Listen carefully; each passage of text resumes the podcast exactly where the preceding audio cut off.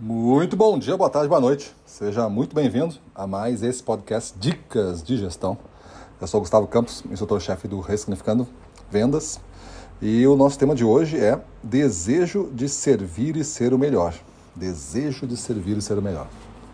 Pensa bem no seu trabalho de vendas e como o desejo de servir e ser sempre melhor faz parte do dia a dia, pelo menos daqueles que têm orgulho do que fazem em vendas. Pode ser vendedor, pode ser gestor, pode ser diretor, dono do negócio, mas que tem orgulho do que construiu, tem orgulho do que faz, né?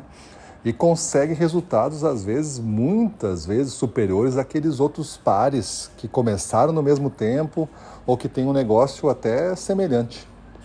O que, que explica a tamanha diferença, né? Uma das explicações, pelo menos na minha opinião, por isso gravando esse áudio para você pensar um pouquinho, é o desejo de melhorar. É, eu tenho um, um, mantra que eu uso lá desde 2012, que é 1% melhor cada dia, todo dia. Escrevi um livro até é, sobre isso. E o desejo de servir.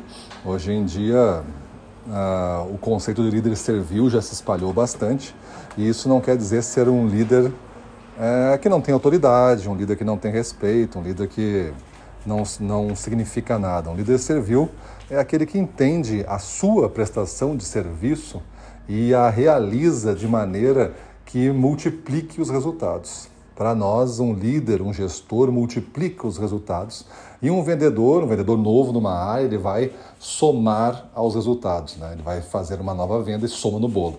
Mas este mesmo vendedor, ele pode fazer quatro vezes mais, cinco vezes mais, dez vezes mais, dependendo do gestor. Conseguir trazer um trabalho com ele e multiplicar, então, esse, é, esses resultados.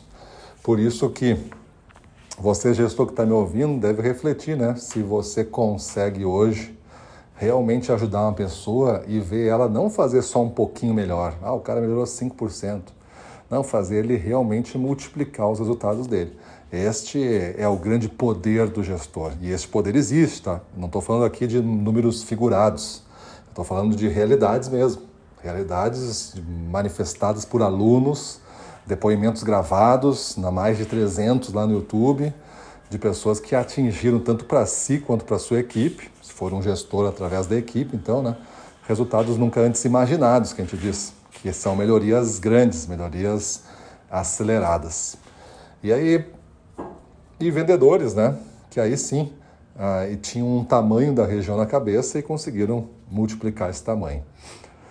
O desejo de ser o melhor explica um pouco da nossa fórmula você vai se preparar, você vai estudar, você vai se desenvolver para que uh, exista, através desse conhecimento novo, através desse aprendizado e prática nova, um resultado novo.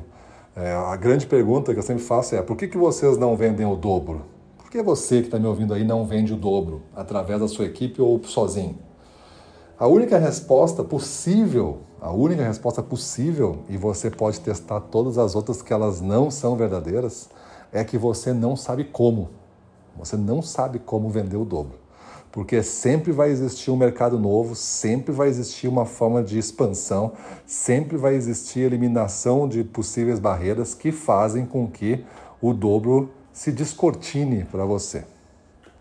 Então pensa um pouco nessa dica e veja se você está fazendo tudo em um esforço continuado e diário de ser um melhor gestor.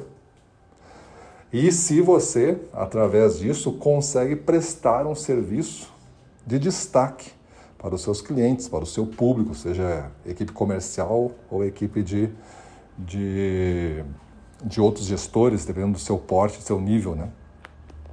Pensa nisso, muda a tua vida e vamos para cima deles.